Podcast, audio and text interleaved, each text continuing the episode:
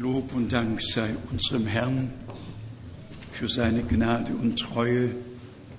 Dank auch für die herrlichen Lieder, die wir schon gehört haben. Seid alle herzlich willkommen in dem teuren Namen unseres Herrn.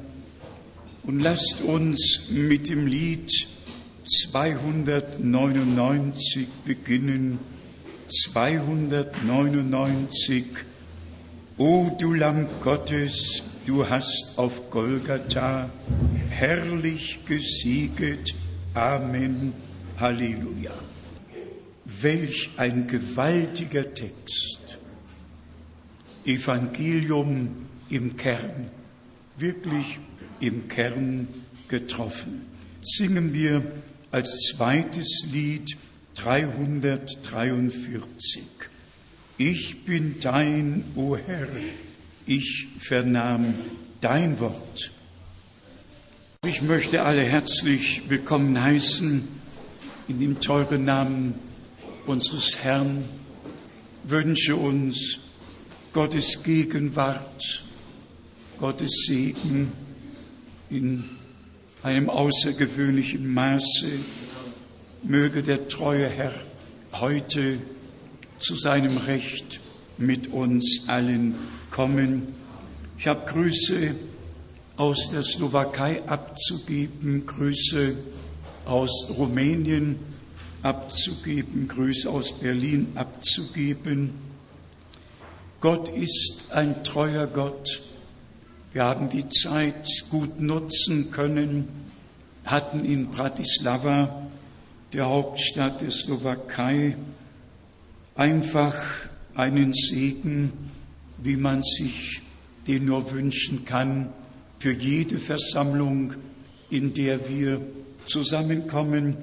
Es waren Brüder und Schwestern aus der Tschechischen Republik und aus der Slowakei und Österreich gegenwärtig. Und Gott hat wirklich aus dem Reichtum seiner Gnade überbitten und überverstehen getan. Der große Festsaal war gefüllt und die Gegenwart Gottes war spürbar erlebbar. Dann in Rumänien, das ist ja bereits bekannt, da hatten wir ebenfalls den größten Saal, den es in Hermannstadt gibt, heute Sibiu. Auch ein Festsaal wohl mit etwa 3000 Menschen gefüllt. Leute standen noch. Es ist einfach ein Hunger da und wir freuen uns darüber, dass Gottes Wort ausrichtet, wozu es gesandt wird, dass es nicht leer zurückkehrt. Wir sind Gott sehr dankbar dafür, auch für alle Brüder, die ihren Dienst verrichten und das Wort des Herrn ebenfalls tragen. Wir sind Gott sehr, sehr dankbar dafür. Beide oder aus beiden Städten ist übertragen worden. Sehr schön, nicht nur aus Krefeld oder Zürich, aus Bratislava ist in alle Welt übertragen worden aus Hermannstadt ist in alle Welt übertragen worden. Einfach schön, dass unsere Brüder hier und in anderen Städten auch von Gott begnadigt und begabt sind, die Ausrüstung zusammenzustellen, damit alle Welt auch heute hören kann. Schön, das Wort des Herrn soll ja die Enden der Erde erreichen.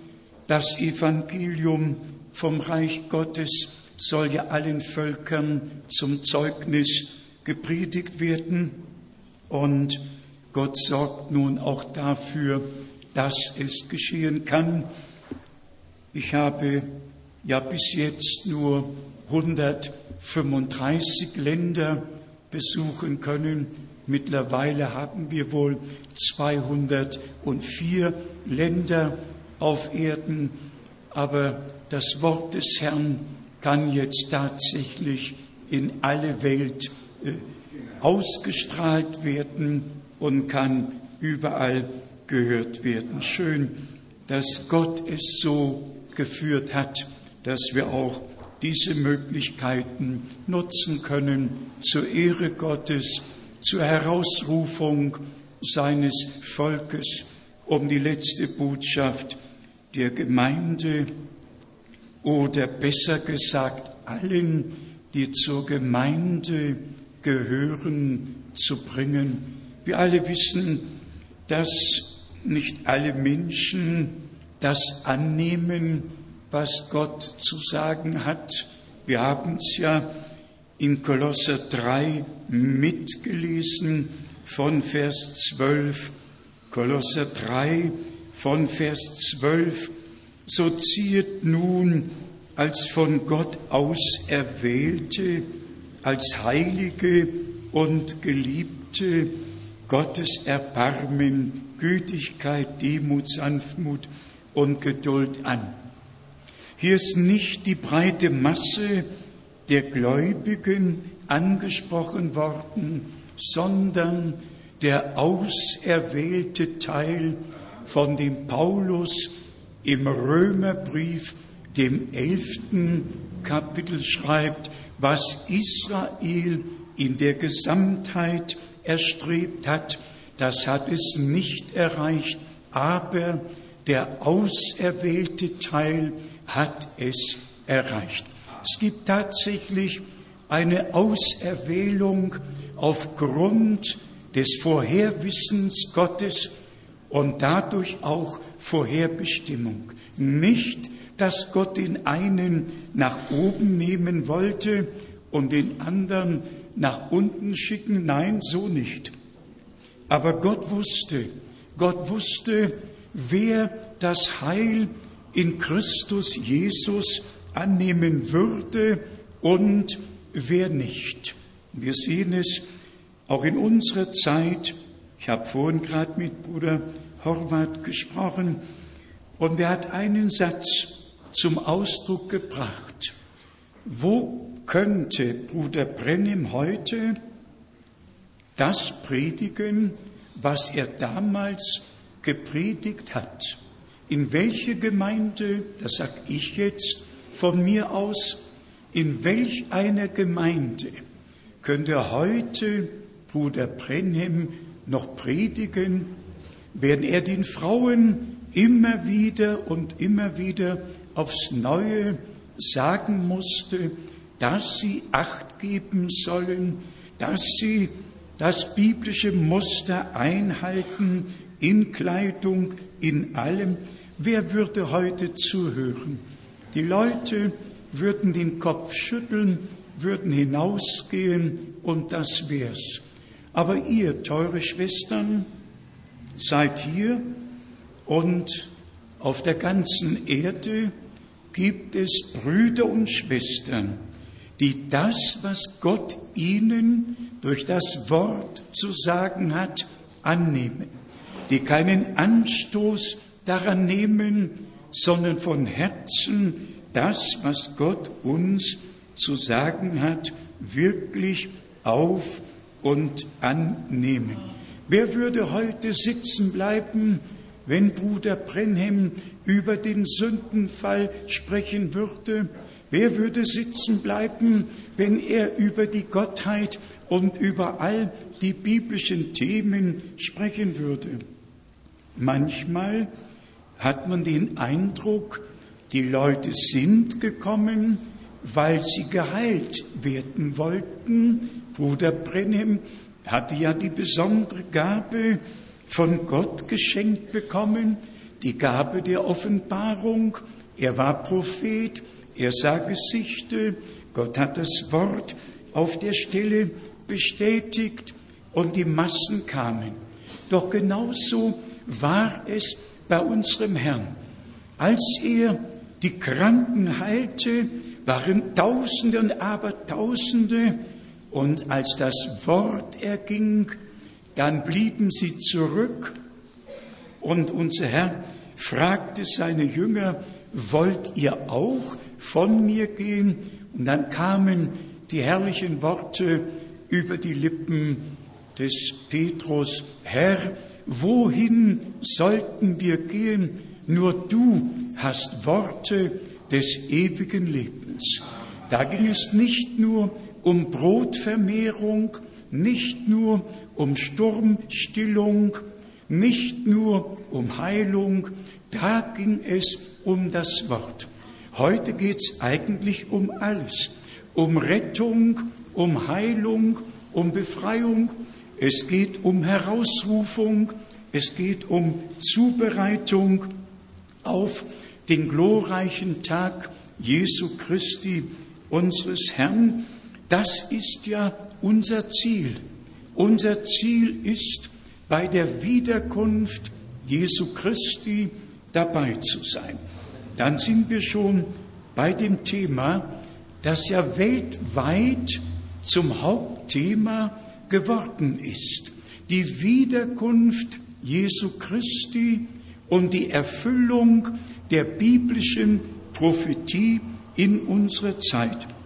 Wenn wir über Israel sprechen und vielleicht darf ich jetzt schon die Bemerkung machen, im nächsten Jahr wird der Staat Israel 60 Jahre bestehen, 60 Jahre Staat Israel und wir kennen ja die Verheißungen im Alten und Neuen Testament, wenn der Herr sein Volk in das Land der Verheißung zurückführt, aus allen Ländern sammelt, wie es in Hesekiel 36, Vers 24 und anderen Stellen geschrieben steht und dann sogar im Neuen Testament vom Feigenbaum aber lernet das Gleichnis. Wenn ihr sehen werdet, dass seine Zweige saftig werden, dann wisst ihr, dann wisst ihr, dass es nahe gekommen ist, dann wisst ihr, dass es vor der Türe steht, dann hebet eure Häupter empor, weil ihr wisst, dass sich eure Erlösung naht. Und gerade in dem Zusammenhang spricht unser Herr, Himmel und Erde werden vergehen, meine Worte aber werden nimmermehr vergehen. Darauf lag dann die extra Betonung, wenn der Zeitpunkt kommt und das Volk Israel, das zerstreut war, während den 2000 Jahren gesammelt wird, dann macht Gott Heilsgeschichte. Dann kommt der Abschluss für die Gemeinde aus den Nationen und danach der Anfang mit und für Israel. Und das alles dürfen wir aus Gnaden miterleben. Und vielleicht darf ich das auch noch sagen. Wir kritisieren keine Menschen, auch die großen Evangelisten nicht, auch Billy Graham nicht, der jetzt mit 88 Jahren plötzlich zu dem Schluss kommt, dass die Allversöhnung das äh, Richtige wäre. Und die Allversöhnung ist eine Lehre, dass irgendwann und irgendwie jeder Mensch selig werden wird und dann ganz zum Schluss auch der Teufel.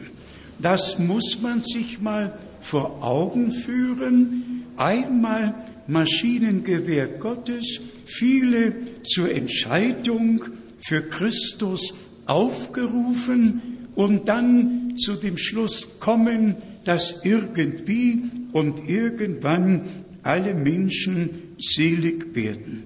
Das Wort wird außer Acht gelassen und dann nützt es gar nichts, dass sein Sohn Franklin ein, ja, ein ja, Museum vielleicht, könnte man sagen, für seinen Vater zu Lebzeiten aufgerichtet hat, für 22 Millionen Dollar, damit alle sehen können, welche Erfolge dieser Mann hatte. Darum geht es heute gar nicht mehr. Es geht gar nicht mehr darum, dass Männer ihr Reich im Reiche Gottes bauen. Heute geht es darum, dass der Herr neu sagen kann, ich will meine Gemeinde bauen und die Pforten der Hölle werden sie nicht überwältigen. Wir sagen das nicht aus Kritik, wir sagen es aus Schmerz. Menschen haben zu einem Manne aufgeschaut und urplötzlich werden sie sicher enttäuscht sein. Wir folgen nicht William Brenham, wir folgen unserem Herrn Jesus Christus. Wir haben, wir haben aber erkannt, dass Gott immer einen Mund auf Erden gebraucht hat. Und ich schreibe jetzt im Rundbrief darüber, welch eine Verantwortung, wir haben das ja auch schon erwähnt, welch eine Verantwortung mit einer Berufung und Sendung verbunden ist. Man, man führe sich vor Augen, welch eine Verantwortung Moses in seiner Zeit hatte, als Gott die Verheißung, die er Abraham gegeben hatte, erfüllte und selbst herabgekommen war, sich Mose im feurigen Busch offenbarte und zu ihm sprach, zieh deine Schuhe aus, denn die Stätte, auf der du stehst, ist heiliger Boden. Und dann, ich sende dich und werde mit dir sein. Und ich sage euch heute, es gab zu der Zeit keinen anderen Menschen auf Erden mit der gleichen Verantwortung, die Mose vor Gott und dem Volke gegenüber hatte. Und denken wir dann an die Zeit Josuas. Wir alle wissen, dass Mose bis zum Berge Nebo kam und dann durfte er Jericho sehen zu seiner Rechten, Jerusalem vor ihm und Engedi zu seiner Linken und das war's. Und dann hat Josua das Wort, das Gott Mose geoffenbart hatte, in die Bundeslade getan und auf die Schultern der Priester gelegt und dann ging es über den Jordan und so geschah die Verwirklichung der Verheißung, die Gott gegeben hatte. Einmal die Herausführung und dann die Hereinführung und bitte bei der Einnahme des verheißenen Landes mussten sie mit den Feinden jeden Schritt erkämpfen. Nichts ist ihnen von selber zugefallen, aber der Herr ging mit ihnen, denn er hat die Verheißung gegeben und hat die Verantwortung dafür übernommen, dass sie in Erfüllung geht. Hatte jemand zu der Zeit auf Erden eine größere Verantwortung als die, die direkt mit dem Willen und mit dem Plan Gottes verbunden war? Nein, Gott geht's doch gar nicht um Politik. Gott geht's um sein Volk, um die Verwirklichung seiner Verheißungen und um die Verwirklichung seines vor Ewigkeit her gefassten Ratschlusses. Und um das nur noch ganz kurz zu sagen. Ich schreibe es ja. Auch Johannes der Täufer hatte eine direkte Verantwortung vor Gott, wie sie kein anderer Mensch auf Erden zu der Zeit hatte. Ungeachtet wie viel hohe Priester und Priester und Schriftgelehrte und was es alles noch gegeben haben mag. Er war der einzige Mann von Gott gesandt mit der Botschaft Gottes an das Volk Gottes. Und deshalb steht im Johannesevangelium im ersten Kapitel von Vers 6 geschrieben, ein Mann von Gott gesandt, auf das alle durch ihn zum Glauben kämen. Gehen wir noch schnell die anderen Brüder. Was war mit Petrus? Er war wirklich der Erste, dem der Herr diese göttliche Offenbarung schenken konnte. Und damit verbunden sagte unser Herr, ich gebe dir die Schlüssel des Himmelreiches.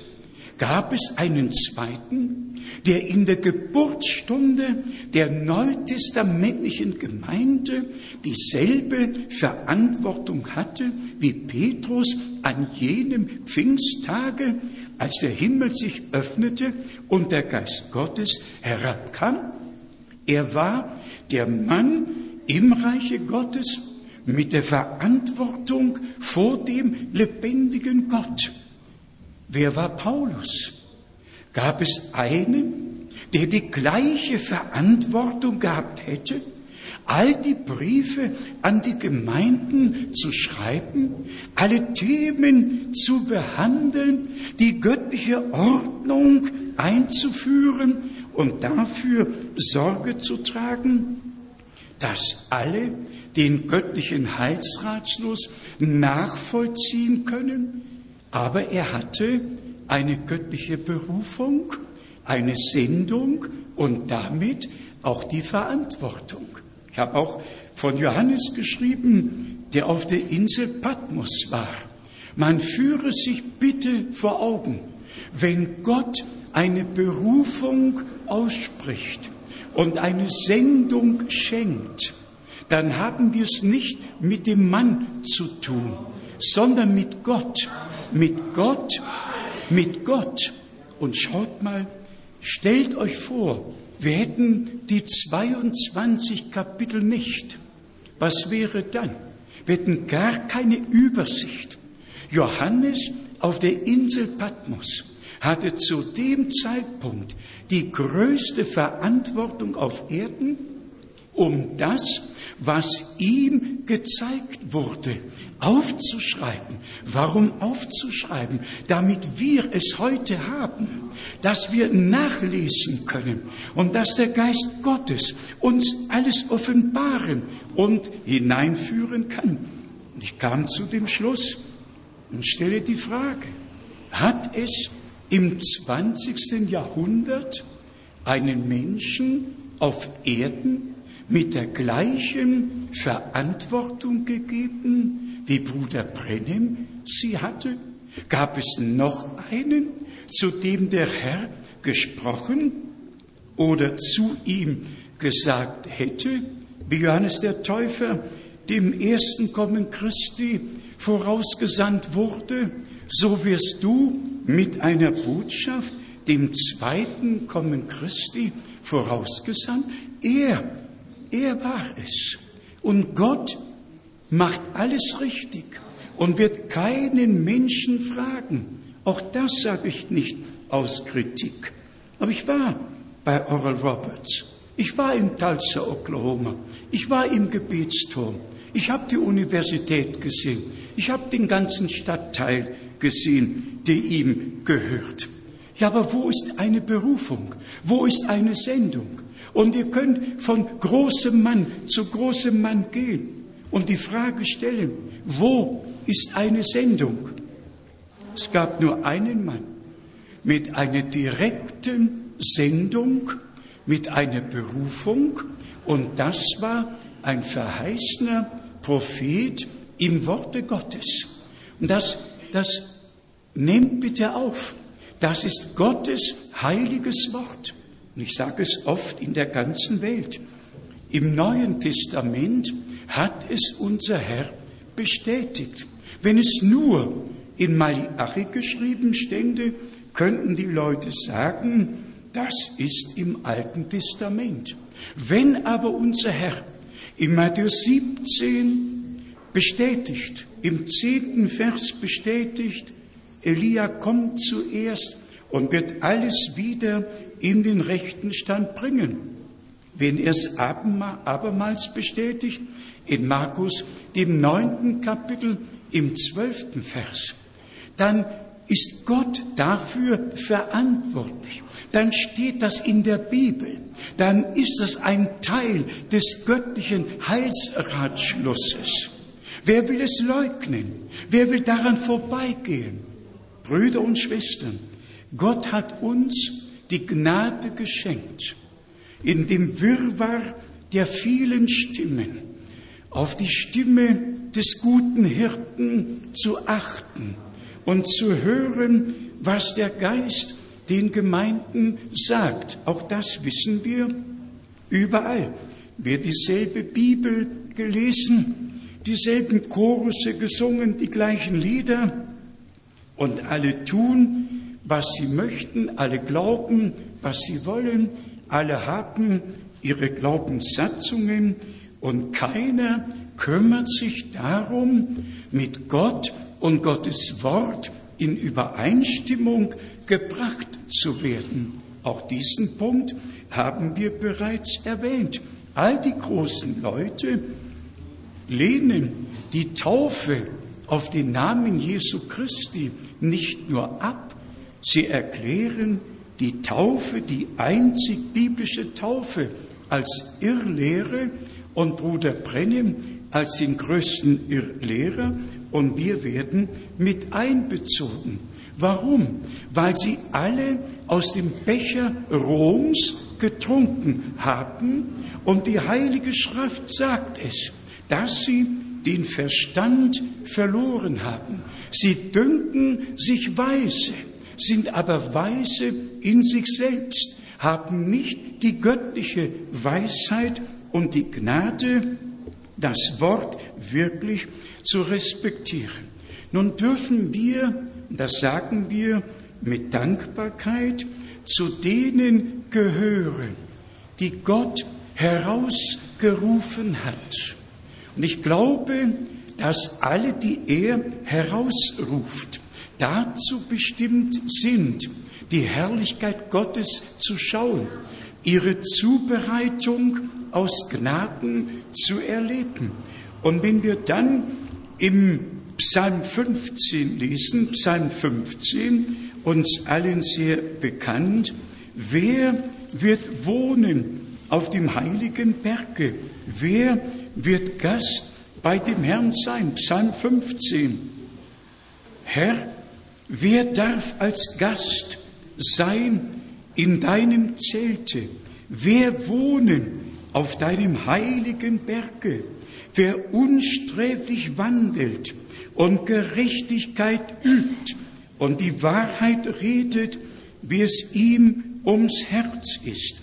Wer keine Verleumdung mit seiner Zunge umherträgt und seinem Nächsten kein Unrecht zufügt und so weiter und so weiter. Hier haben wir eine Kurzbeschreibung von denen, die beim Herrn sein werden, schon im Alten Testament gegeben. Dann im Psalm 24, Psalm 24 von Vers 3, wer darf wo hinaufgehen zum heiligen Berge des Herrn und stehen an heiliger Stätte?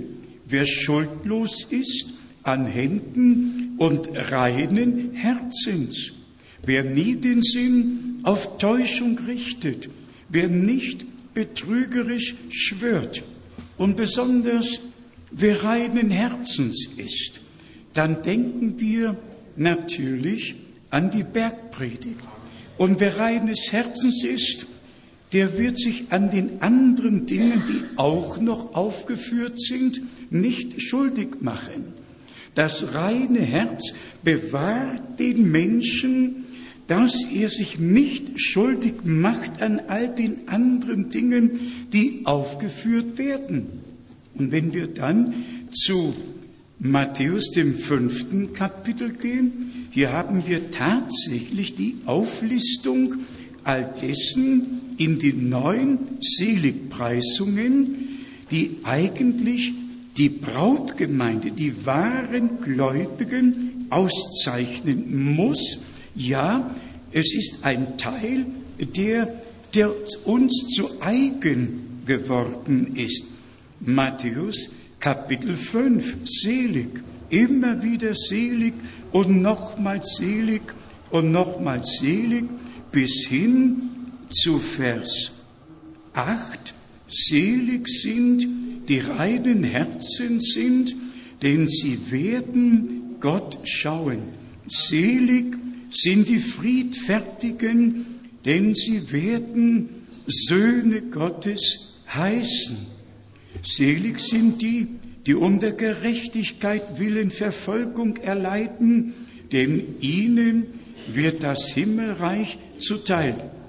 Immer wieder die Seligpreisung an die gerichtet, die auf das hören, was der Herr ihnen zu sagen hat. Und wir erkennen, dass es nur dann gelingen kann, wenn der Mensch erneuert worden ist. Und wir haben es im Einleitungswort gehört, nach Geist, Seele und Leib sollen wir bei der Wiederkunft Jesu Christi bewahrt geblieben sein. Und dann denken wir am zweiten, an 2. Korinther 5, Vers 17. Ist jemand in Christo, so ist er eine neue Kreatur. Es ist etwas mit uns geschehen. Das ist keine Lehre, sondern ein Erlebnis, das wir mit Gott machen können. Und wenn geschrieben steht, selig sind die Friedfertigen, dann müssen wir damit zu Epheser, dem zweiten Kapitel gehen und nachlesen, dass Gott alle Feindschaft hinweggetan hat. Gott hat nur mit Versöhnung und mit Vergebung zu tun. In Jesus Christus, unserem Herrn, ist Gnade, Vergebung, Versöhnung.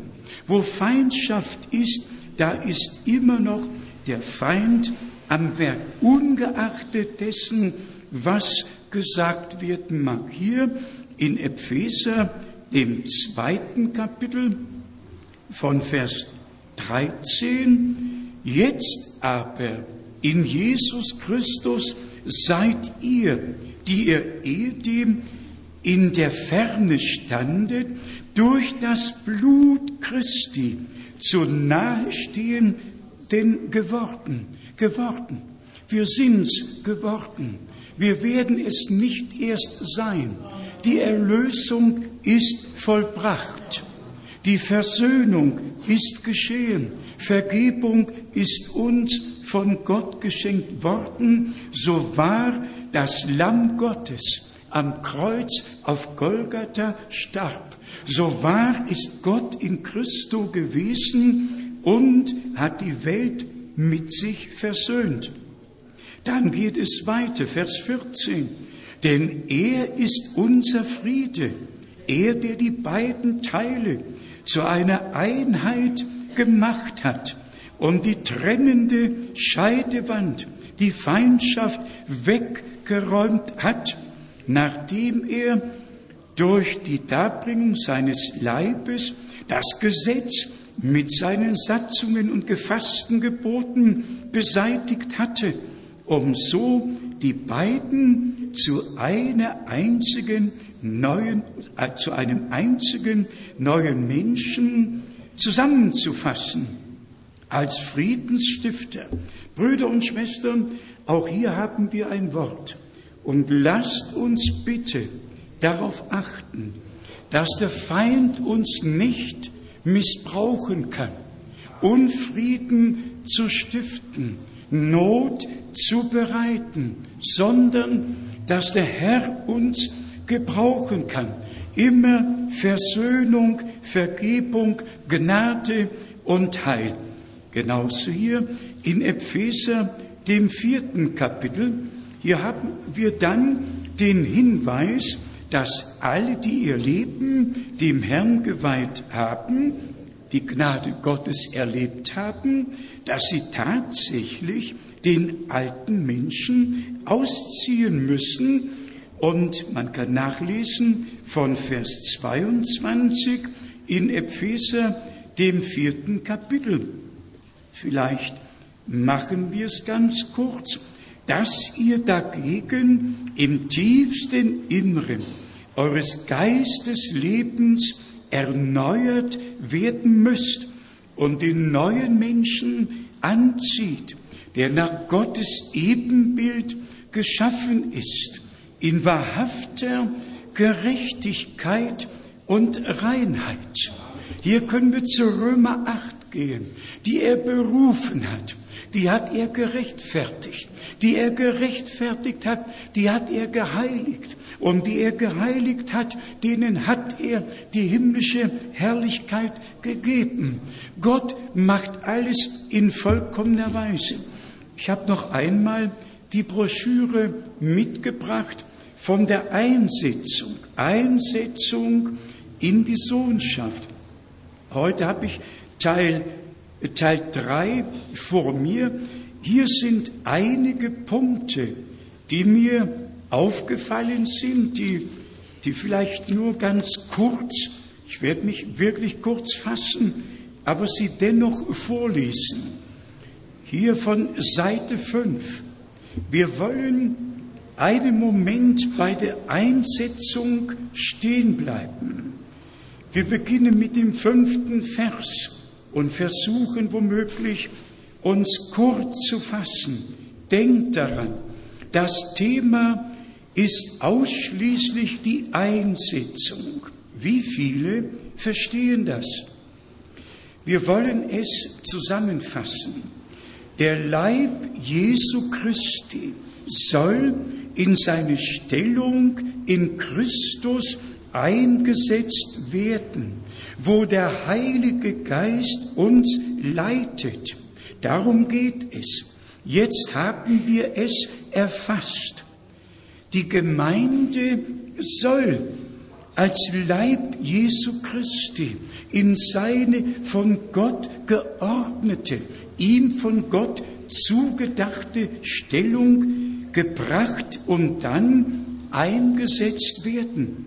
Auf Seite 6 heißt es, wenn ihr aus dem Geiste Gottes geboren seid, habt ihr ewiges Leben und könnt ebenso wenig sterben wie Gott. Es ist, es ist einfach wunderbar, wie Bruder Brenhem durch Offenbarung den Heilsratschluss Gottes darlegen konnte. Und wir alle wissen, so wie der Sohn Gottes wirklich das Fleisch gewordene Wort war und in diese Welt hineingeboren wurde. Deshalb sagt unser Herr, ich bin dazu erschienen und in die Welt hineingeboren, um Zeugnis von der Wahrheit abzulegen. Jetzt sind wir dran, als Söhne und Töchter Gottes, aus Gott geboren, durch den Samen des Wortes, vom Heiligen Geist gezeugt, wiedergeboren zu einer lebendigen Hoffnung. Und wir denken da an Johannes, das dritte Kapitel.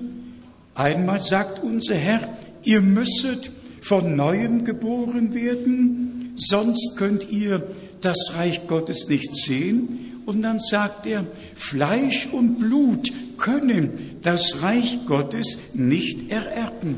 Aber Brüder und Schwestern, nicht, dass ich es in Frage stelle, aber trotzdem muss es betont werden, dass wir es persönlich aus Gnaden erleben dürfen, erleben müssen, dass das mit uns und in uns geschieht ehe wir als Leib des Herrn zu dieser göttlichen Einheit im Geiste zusammengefügt werden können, muss die Wiedergeburt stattgefunden haben. Wir müssen zu Söhnen und Töchtern Gottes geworden sein, um dann die Einsetzung in die Sohnschaft zu erleben. Bruder Brennim sagt hier weiter, Denkt daran, ich spreche nicht zu denen, die außerhalb von Christus sind, ich spreche zu denen, die in Christus Jesus sind. Wie kommt ihr nun in Christus hinein? Durch einen Geist. Das bedeutet, durch den einen Heiligen Geist werden wir alle durch die Taufe zu einem Leibe zusammengeschlossen. Und dann die Frage, wie kommen wir also hinein? Durch die Wassertaufe? Nein, hier stimme ich mit Baptisten und mit der Gemeinde Christi nicht überein, das ist eine Denomination drüben. Nein, nicht durch die Wassertaufe, auf keinen Fall. In 1. Korinther, dem zwölften Kapitel steht, dass wir durch einen Geist, durch den Heiligen Geist in den Leib Christi hineingebracht worden sind. Brüder und Schwestern, es geht um die letzte Runde. Es geht einfach darum, dass wir als Gemeinde dem Herrn zur Verfügung stehen, dass er die letzten Dinge, auf die wir warten, dass er sie in seiner Gemeinde aus Gnaden tun kann. Auf Seite 9, er sandte Jesus, auf dass er sein Blut als Sühne darbringe. Die Versöhnung durch das Blut, ein Sühnopfer, um uns anzunehmen und zu reinigen. Durch diesen Reinigungsprozess werden wir dauerhaft gehen, nicht nur vorübergehend während einer Erweckung, sondern er lebt immer da, um fürbittend für uns einzutreten, damit der Gläubige Tag und Nacht rein bleibt. Das Blut Jesu Christi, durch das er uns am Kreuz auf Golgatha erworben hat, in der Gegenwart Gottes bleiben und zwar fortwährend Tag und Nacht von aller Sünde rein. Wir sind in Sicherheit. Dann die Frage, wie denn? Durch den Heiligen Geist in den Leib Christi hineingefügt und darin in Sicherheit. Im Leibe Jesu Christi. Und der Leib ist die Gemeinde. Dann sagt Bruder Brennem noch, am Mittwochabend hatten wir über das Offenbarwerden gesprochen. Wir werden es heute Morgen wieder aufgreifen, denn Gott wartet auf das Offenbarwerden der Söhne Gottes. Am Ende der Zeit werden wir alle vor ihm stehen. Und dann kommt dieser herrliche Ausspruch hier auf Seite 11 auch noch, es ist Gottes Wohlgefallen, dass sein Wille geschieht und wir ihm angehören und unseren Platz einnehmen. Was er jetzt tut, er bringt seine Gemeinde in den rechten Stand. Als erstes hat er seine Gemeinde herausgerufen aus Methodisten, Presbyterianern, Lutheranen, Baptisten und so weiter. Er hat sie herausgerufen. Was tat er dann? Dann sandte er den Heiligen Geist und gab ihnen die Taufe des Heiligen Geistes. Und dann geht's weiter. Gott hat seinen Kindern die Wiedergeburt durch die Taufe des Heiligen Geistes geschenkt. Geht's noch weiter? Die Bekehrung und die Wiedergeburt geschehen durch den Heiligen Geist. Der Heilige Geist wirkt alles in allen. Das Wort ergeht.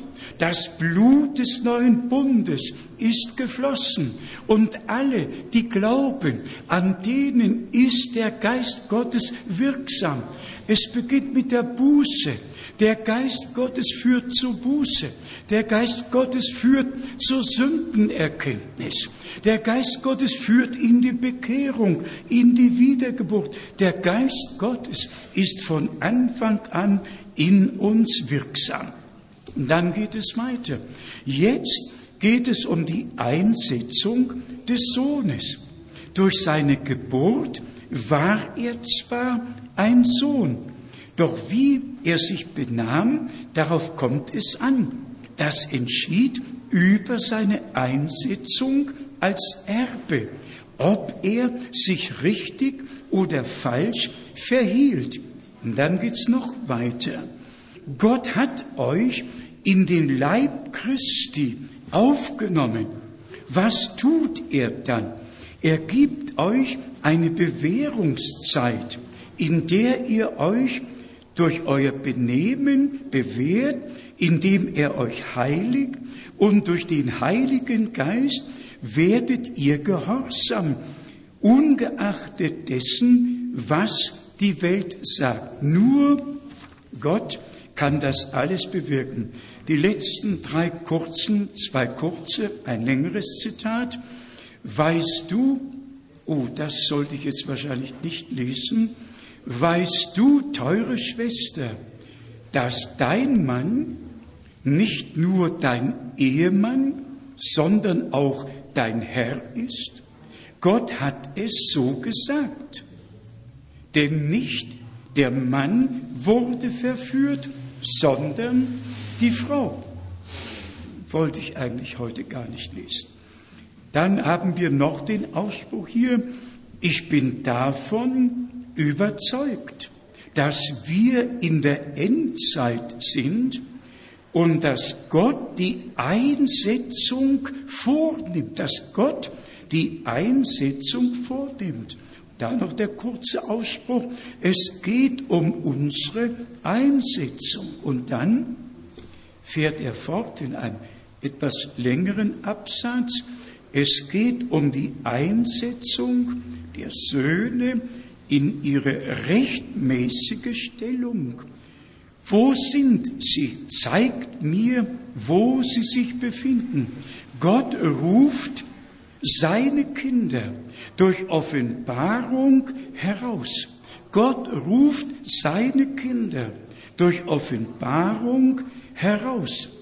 Sie brauchen kein Wort darüber zu sagen. Man sieht es, dass es mit ihnen geschehen ist. Er setzt seinen Sohn in jeder Hinsicht in die rechtmäßige Position ein so dass er die gleiche Autorität hat und sein Wort so bedeutsam ist wie das eines Erzengels. Seid ihr alle wach? Die Einsetzung in die Sohnschaft bringt Verantwortung vor Gott und göttliche Autorität und Vollmacht mit sich. So bedeutsam ist wie das Wort eines Erzengels, sogar noch mehr, wenn der Sohn euch einsetzt, oder als, Moment, als der Sohn eingesetzt wurde, erhielt er die höchste Stellung und bekam ein neues Gewand mit anderer Farbe. Der Vater veranstaltete ein Fest und sagte, dies ist mein Sohn. Von jetzt an ist er Verwalter, er ist Herr über meinen ganzen Besitz. Alles, was mir gehört, gehört ihm. Jawohl, wir könnten zurückgehen zu Elohim, zu ihm, dem in sich selbst existierende. Ich wollte es nur noch einmal vorgelesen haben, Brüder und Schwestern, dass wir uns vor Gott dessen bewusst werden, nicht nur herausgerufen worden zu sein, sondern dass wir die göttliche Bestimmung, den Auftrag, den Gott der Gemeinde gegeben hat. Manche erinnern sich an Bruder Brenhem und das, was er auch gesehen hat, das noch geschehen würde, nämlich dass sogar Menschen, die mit einem Arm hereinkamen, mit zwei Armen herausgegangen sind. Das Schöpfungswunder geschehen. Und Gott wird es tun. Das Ende wird dem Anfang gleich werden. Und wir, wir rechnen damit. Aber jetzt müssen wir wirklich darauf achten, dass alle, die, zu, die wiedergeboren sind und durch den Heiligen Geist in den Leib des Herrn gefügt werden, lasst uns miteinander vernünftig umgehen. Lasst uns einander annehmen, wie Gott uns in Jesus Christus angenommen hat. Ehrlich gesagt, es genügt auch nicht, dass wir sagen, die Gemeinde tritt auf der Stelle oder mit der Gemeinde stimmt es nicht. In dem Moment, wo jeder mit sich selbst vor Gott tritt und sagt, geliebter Herr, zeige mir, was ich abzulegen habe, zeige mir, wo es bei mir noch mangelt. Und wenn wir alle so vor den Herrn treten, dann wird es offenbar werden, dass Gott sein Wort bestätigt. Und ihr alle wisst genau, im ersten Korintherbrief, im 13. Kapitel, das ist ja das Kapitel der Liebe und hier ist alles eingebettet, was im zwölften Kapitel und im dreizehnten Kapitel geschrieben steht. 1. Korinther, 13. Kapitel, das muss nicht nur geschrieben stehen, das muss in uns offenbar werden. Die Liebe Gottes triumphiert über allem. Und Bruder Brennem ist doch gesagt worden, nur vollkommene Liebe geht dort ein. Denken wir an Markus 12, 29 bis 31. Was ist das höchste Gebot? Du sollst Gott, deinen Herrn, von ganzem Herzen lieben und deinen Nächsten wie dich selbst. Denken wir an Johannes 13, Vers 34 und 35. Ein neues Gebot gebe ich euch, dass ihr einander liebet. Und daran wird die Welt erkennen, dass ihr meine Jünger seid. Das müssen wir nicht nur zu Herzen nehmen, das muss offenbar werden. Und sind wir ehrlich, ich möchte auch darauf nicht näher eingehen, aber seit 1979 ist viel Hass gesät worden. Große Feindschaft ist aufgerichtet worden. Verleumdungen, dass man beide Hände über dem Kopf zusammenschlagen könnte und sich die Frage stellen, wie ist es möglich, dass Menschen, die den Anspruch stellen, gläubig zu sein, überhaupt so etwas schreiben oder sagen und verbreiten können. Ich denke da an die letzten E-Mail von Indien, von überall, aus der Karibik, von Trinidad und von überall. Was alles gesagt und geschrieben wird, man kann nur den Kopf schütteln. Und dann reden solche Leute von Liebe und von, von Entrückung. So geht es nicht. Ein Mensch, der aus Gott geboren ist, hat das Wesen Jesu Christi, unseres Herrn. So steht's geschrieben, ist jemand in Christo, so ist er eine neue Kreatur. Dann ist er kein Verleumder mehr. Und wenn ein Mann 74 Seiten nur über Bruder Frank schreiben kann, dann frage ich mich, Wo ist das Evangelium? Wo ist die Botschaft? Worum geht es diesen Leuten? Doch nur um Rufmord zu tun. Ich bin Gott dankbar. Bis jetzt kann ich noch für alle beten.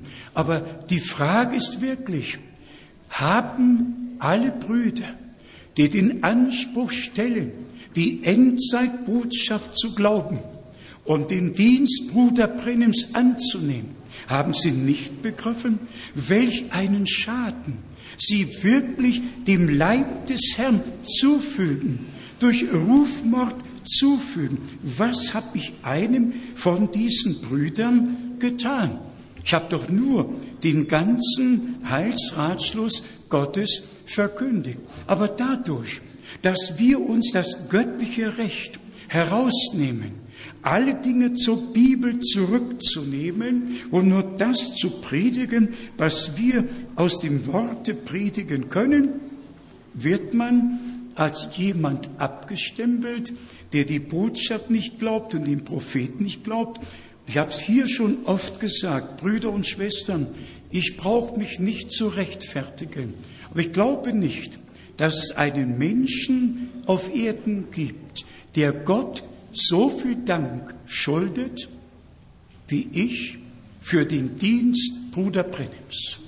Hätte Bruder Brennim mit seinem Dienst, mit seiner Sendung, die Gott ihm aufgetragen hat, uns nicht gedient, hätte ich heute eine Botschaft, wüssten wir heute, was im Plan Gottes beschlossen ist, oder wären wir alle wie alle anderen da geblieben, wo wir waren, und das wär's gewesen. Nein, wir schätzen es als ein absolut großes Vorrecht, das Gott uns geschenkt hat, dass wir Zeit und Stunde, dass wir die Botschaft erkennen durften. Aber der Schmerz ist einfach zu groß. Und wenn Leute behaupten, der Herr sei schon gekommen, dann sage ich immer wieder, solange wir als Brautgemeinde auf Erden sind, kann er noch nicht gekommen sein. Und überlegt mal, wenn man zum Beispiel behauptet, der Herr sei am 28. Februar 63 gekommen, gemäß Offenbarung 10, dann muss ich doch sagen, in Offenbarung 10 hat er als Engel des Bundes schon das offene Buch in seiner Hand. In Offenbarung 5 war das Buch noch geschlossen. Und Bruder Brennim ist am 28. Februar 1963 erst die Ankündigung von der Öffnung des Buches gegeben worden. Wie kann er da schon gekommen sein? Es geht einfach gar nicht. Aber es sind Brüder, die sind gestört im Kopf und im Herzen und sie behaupten Dinge, die absolut nicht richtig sein können. Und wir haben die Aufgabe, vor dem lebendigen Gott alle Dinge zu ordnen. Und ich sage euch ganz ehrlich, rechnet es mir nicht an. Aber die große Frage ist, wer hat heute eine direkte Verantwortung vor dem allmächtigen Gott. Für die Botschaft, für das Wort, für die Herausrufung. Wer hat heute die Verantwortung vor dem allmächtigen Gott, der Gemeinde, das weiterzugeben? Wir alle wissen, Bruder Brennim hatte die Verantwortung, aufgrund göttlicher Sendung die Botschaft zu bringen. Ihm ist aber gesagt worden, dass die Botschaft dem zweiten Kommen Christi vorausgehen würde. Rede ich in eigener Sache oder in der Sache des Reiches Gottes? Ich brauche nicht in eigener Sache zu reden, aber die göttliche Berufung werde ich nicht leugnen. Und ich habe das Wort zu tragen und ich werde es tragen bis zum letzten Augenblick. Und Gott wird Gnade schenken, dass trotz aller Verleumdungen, trotz allem, was geschieht, und auch da haben wir den Unterschied. Wenn zum Beispiel ein Petrus übereilt wird und dem Herrn in Matthäus 16 sagt, das widerfahre dir nur nicht, dann ist das keine überlegte Sache, um Schaden anzurichten, sondern aus dem Moment heraus, wo der Herr sagt, ich werde in Jerusalem von den hohen Priestern überantwortet werden und, und, und, und werde sterben müssen. Und dann kommt Petrus ganz schnell und sagt, das widerfahre dir nicht. Also, das war keine überlegte, mit Absicht gesagte Sache, sondern aus dem Moment heraus. Und auch da hat der Herr schon gesagt, Satan, weiche hinter mich, denn das, was du sagst, ist nicht recht vor Gott.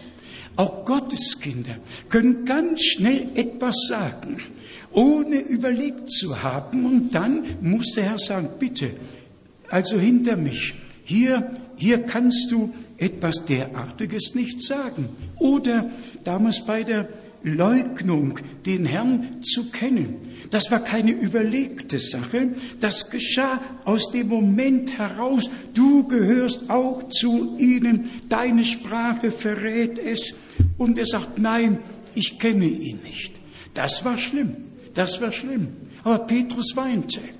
Und der Herr hatte ja gesagt, ehe der Hahn einmal kräht, wirst du mich dreimal verleugnet haben.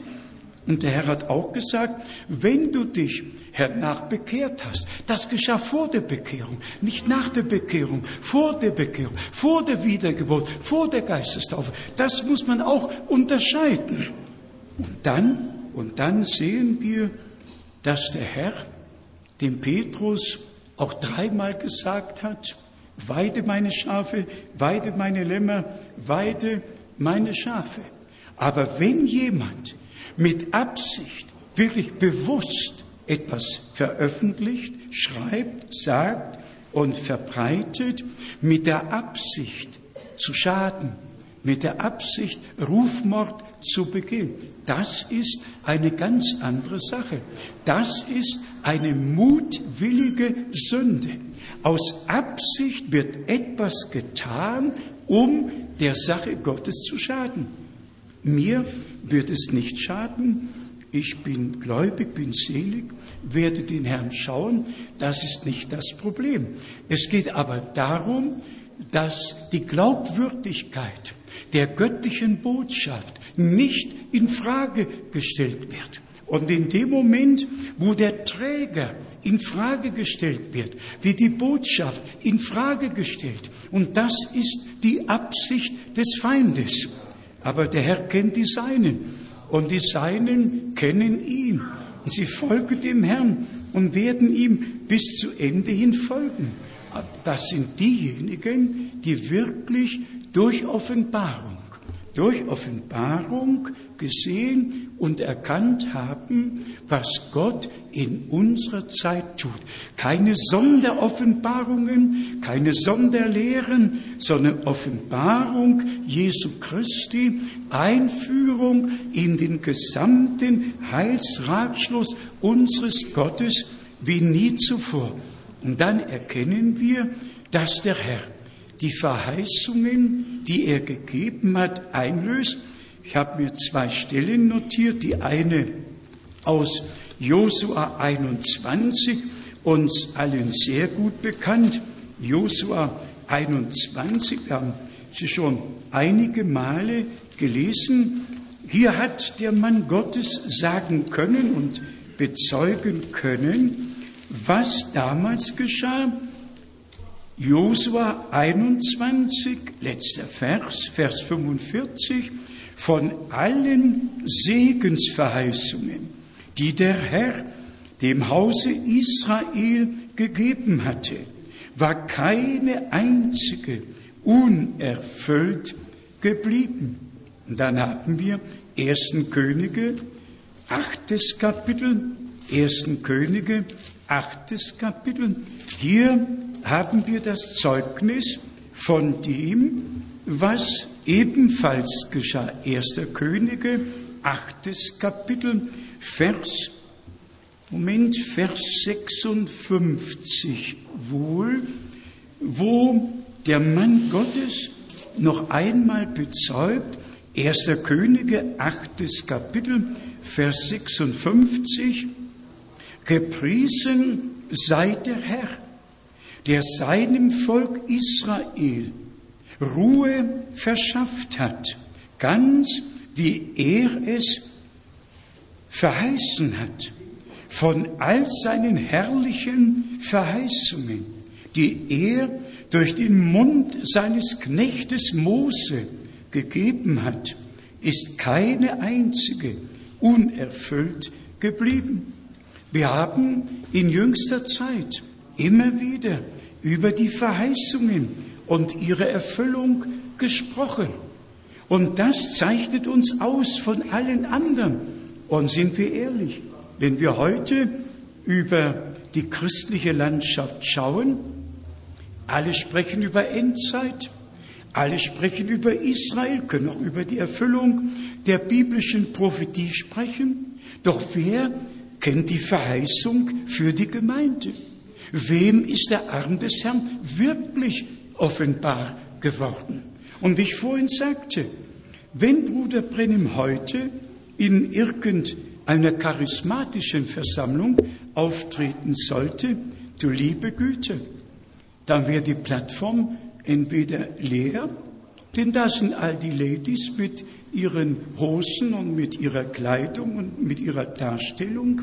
Wo könnte Gott heute mit der wahrhaftigen Verkündigung noch Gehör finden. Heute kann man wirklich sagen, wie in Jesaja 53 geschrieben steht, wer hat unsere Predigt Glauben geschenkt und wem ist der Arm des Herrn offenbar geworden. Also, jetzt geht es wirklich darum, mit Gott und Gottes Wort in Übereinstimmung gebracht zu werden. Herausrufung und Einführung gehört zusammen. So wie Gott durch den prophetischen Dienst Mose herausgeführt hat, so kam dann die Einführung und jeder Stamm bekam seinen Bereich zugeteilt.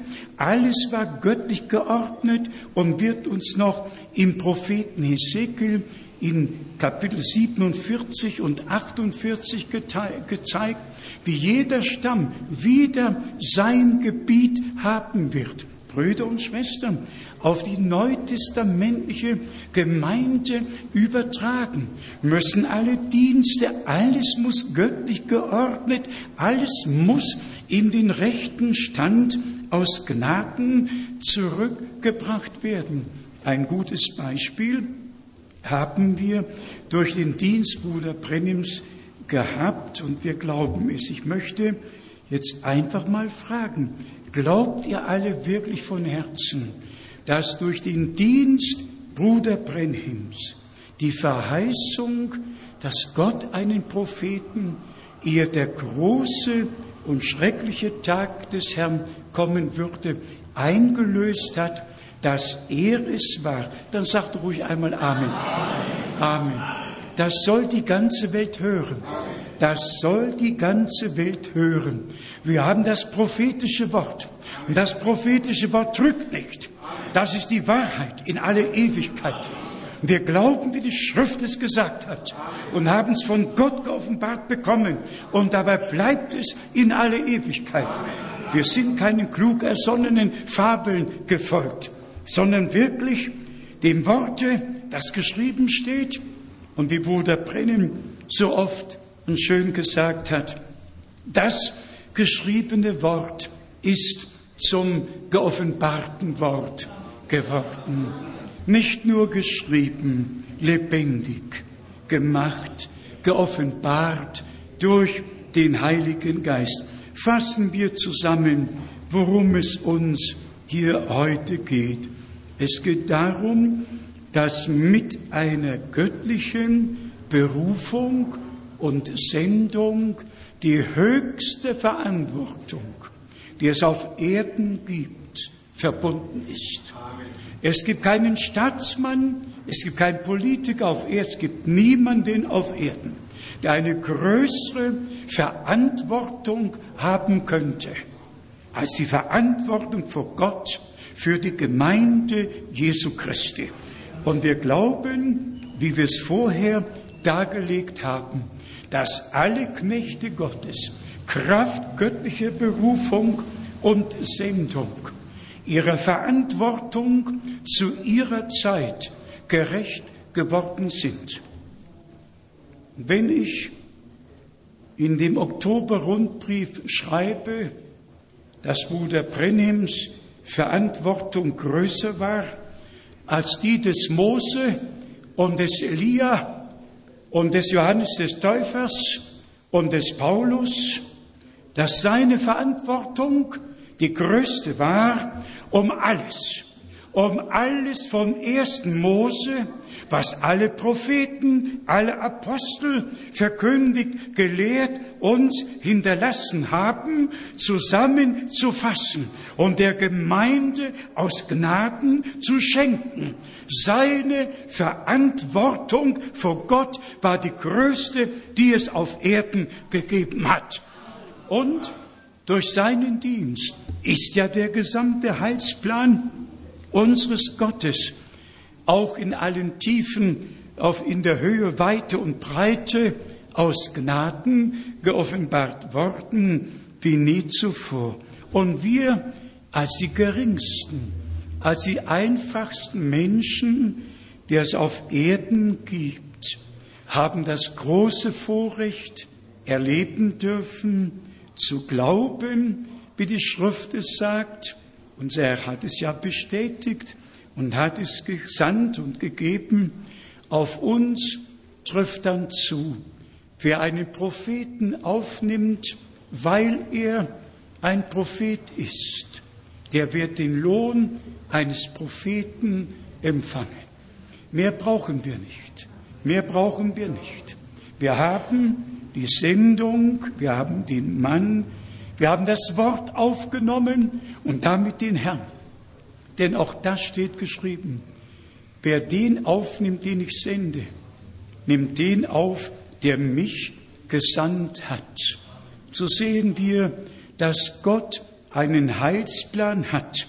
Und ich fasse zum Schluss noch den Gedanken auf, wie vorhin auch schon ein wenig erwähnt. Es gibt verschiedene Brüder, auch in unseren Tagen, sogar in Israel und überall, die einen bestimmten Dienst, eine Aufgabe erfüllen. Darüber haben wir gar nicht zu urteilen.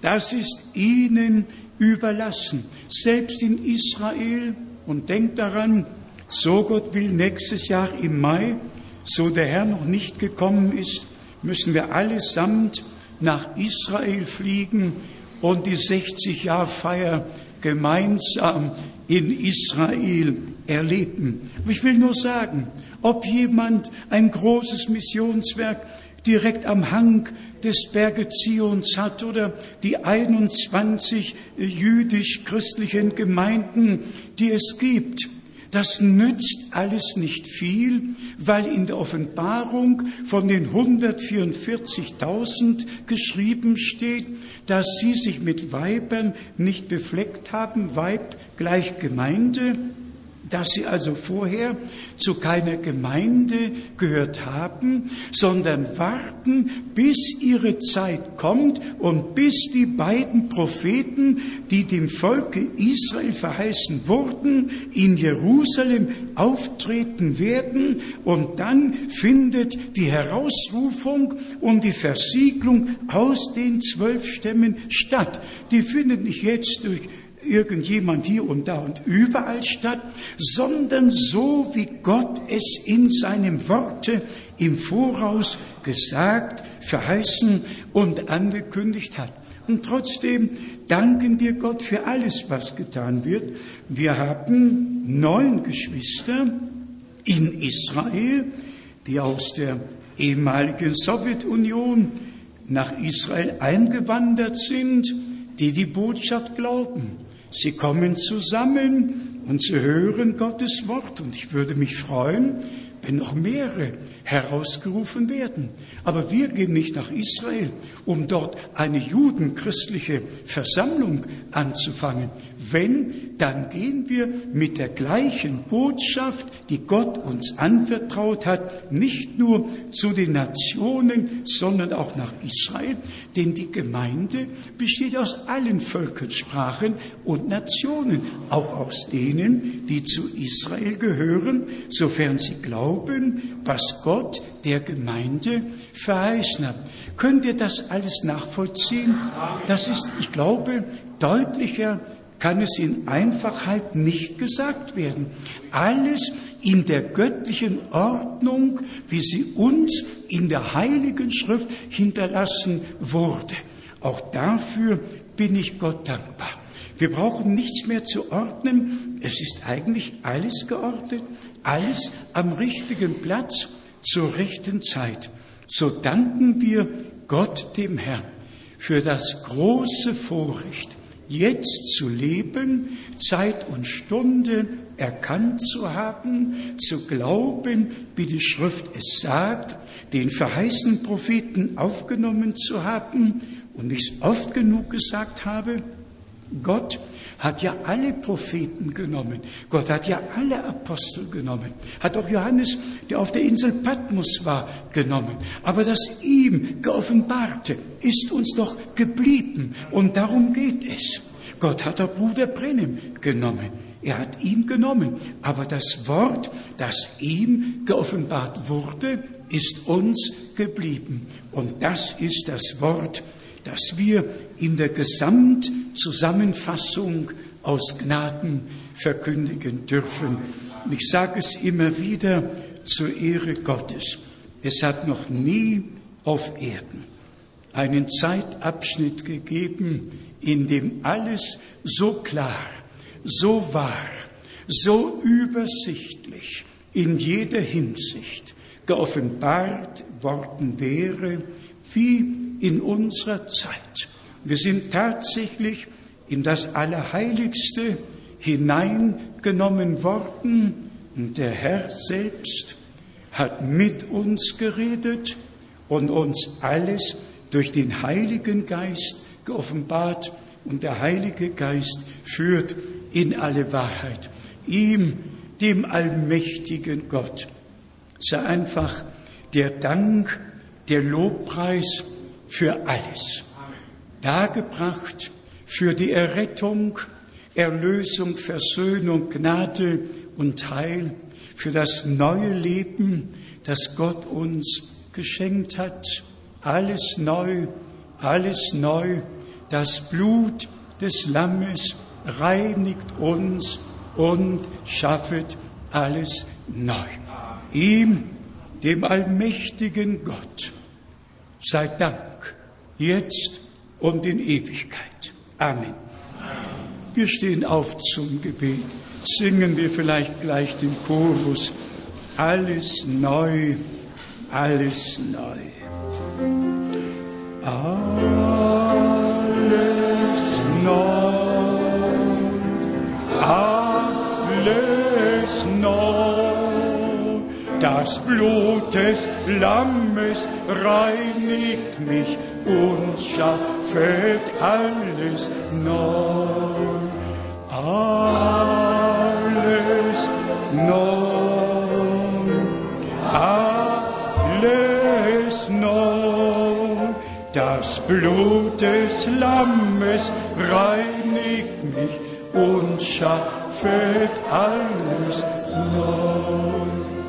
Singen wir noch so, wie ich bin, so muss es sein so wie ich bin, so muss es sein. Nicht meine Kraft, nur du allein. Dein Blut wäscht mich von Sünden rein, Gottes Lamm ich komm, ich komm. Geliebter Herr, du ewig treuer Gott, Gemeinsam danken wir dir für das große Vorrecht, dass wir dein kristallklares und wahres Wort hören und glauben und verkündigen dürfen. Geliebter Herr, du ewig treuer Gott, habe du deinen Weg mit deinem Volke, mit deiner Gemeinde, baue deine Gemeinde. Füge uns durch den Heiligen Geist zum Leibe Christi zusammen. Taufe mit Geist und Feuer. Wirke in mächtiger Weise in unserer Mitte, dass es spürbar wird, erlebbar wird. Großer Gott, du hast einen Plan und den führst du aus. Wir stehen dir zur Verfügung und danken dir, dass du alles wohl machen wirst.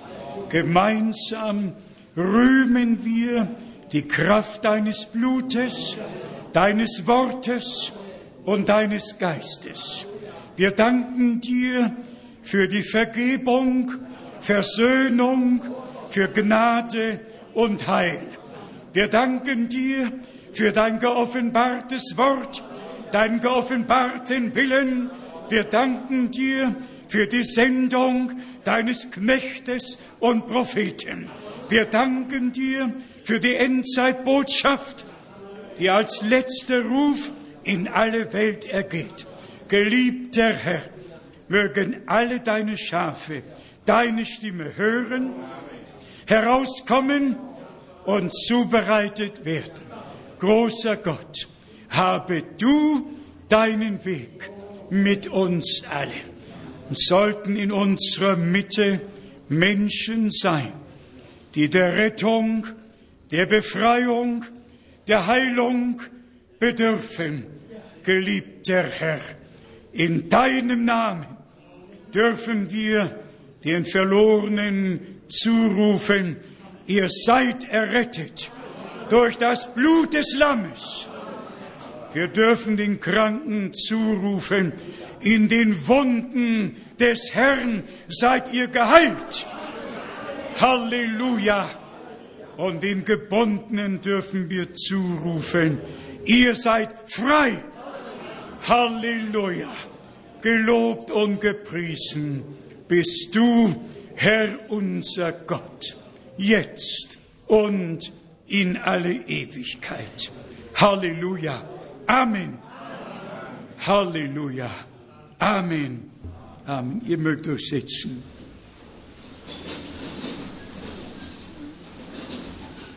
Amen. Am Kreuzestamm hat Gott seine Liebe uns gegenüber geoffenbart unter Beweis gestellt.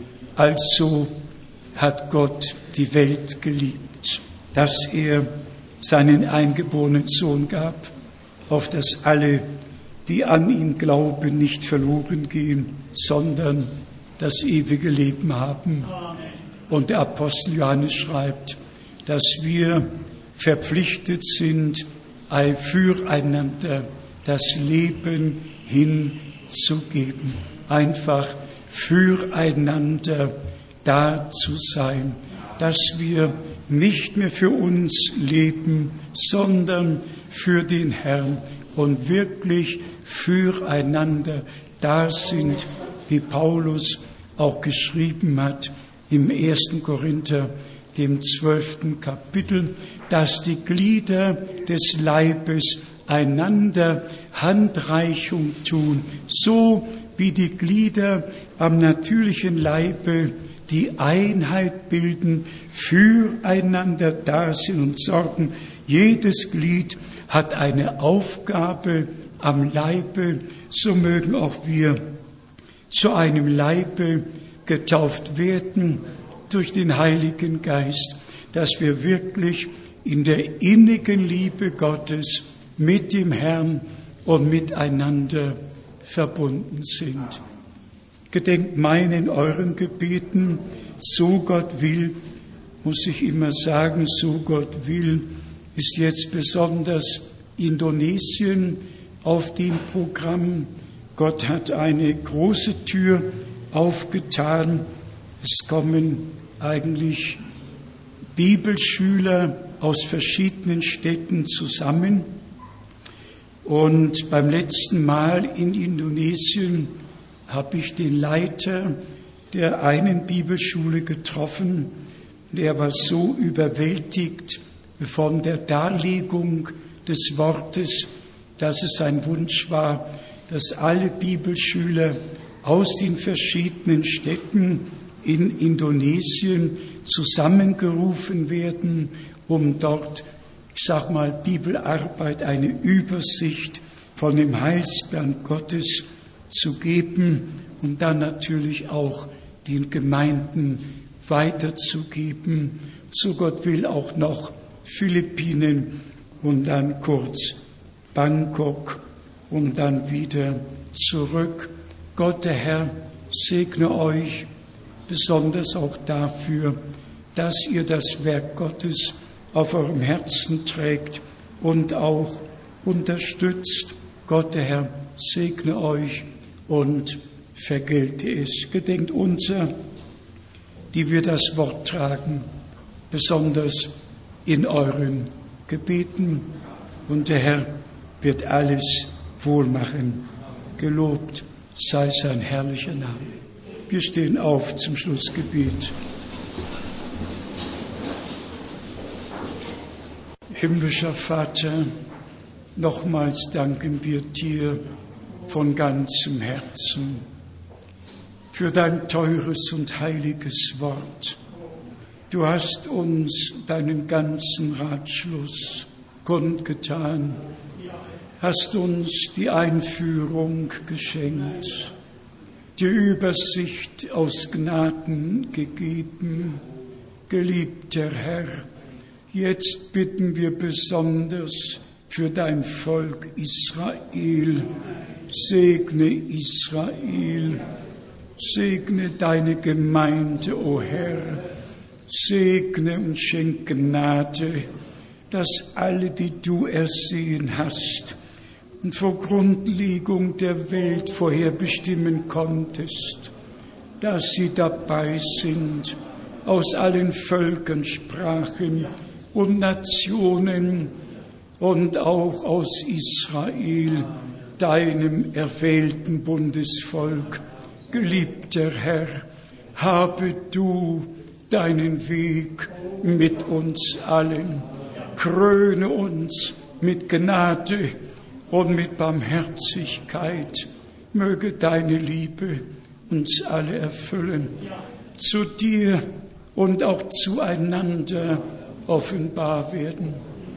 Geliebter Herr und Heiland, ich danke dir heute für das große Vorrecht, dass ich dir dienen darf, dass ich dein Wort tragen kann, das in Ewigkeit bleibt. O oh Gott, ich danke dir für alle Brüder und Schwestern, die du herausgerufen hast, die du wiedergeboren hast zu einer lebendigen Hoffnung, Kraft der Auferstehung Jesu Christi von den Toten. Geliebter Herr, habe du deinen Weg mit uns allen. Und gemeinsam beten wir, dein Wille geschehe. Dein Wille geschehe in deiner Gemeinde zur Ehre und zum Preise deines heiligen Namens. Segne mit uns alle die dein Wort heute gehört haben, wo immer es sein mag auf Erden. Und dir sagen wir auch dafür Dank, geliebter Herr, dass es so gefügt wurde, dass die Predigten übertragen werden können. Geliebter Herr, segne unsere Geschwister von Arx besonders, segne alle in allen Ländern und Sprachen, die Anteil haben an der Verbreitung der Botschaft, auf welche Art es auch sein mag. Segne meine teuren Brüder und Schwestern, und sei du mit uns allen. Erhebe dein Antlitz über uns und gib uns deinen Frieden in Jesu heiligem Namen. Halleluja. Amen. Amen. Singen wir heute gesegnet sei das Band, das uns im Herrn vereint. Gesegnet sei das Band, das uns im Herrn vereint, geknüpft durch Christi Liebeshand, bleibt fest, bis er erscheint. Singen wir es noch einmal. Gesegnet sei das Band, das uns im Herrn vereint, geknüpft durch Christi Liebeshand, bleibt fest, bis er erscheint. Amen. Das Band der Liebe ist das Band der Vollkommenheit. Amen. Heute drückt jeder jedem die Hand, wünscht euch Gottes Segen. Amen. Die Herren befohlen, bis zum nächsten Mal.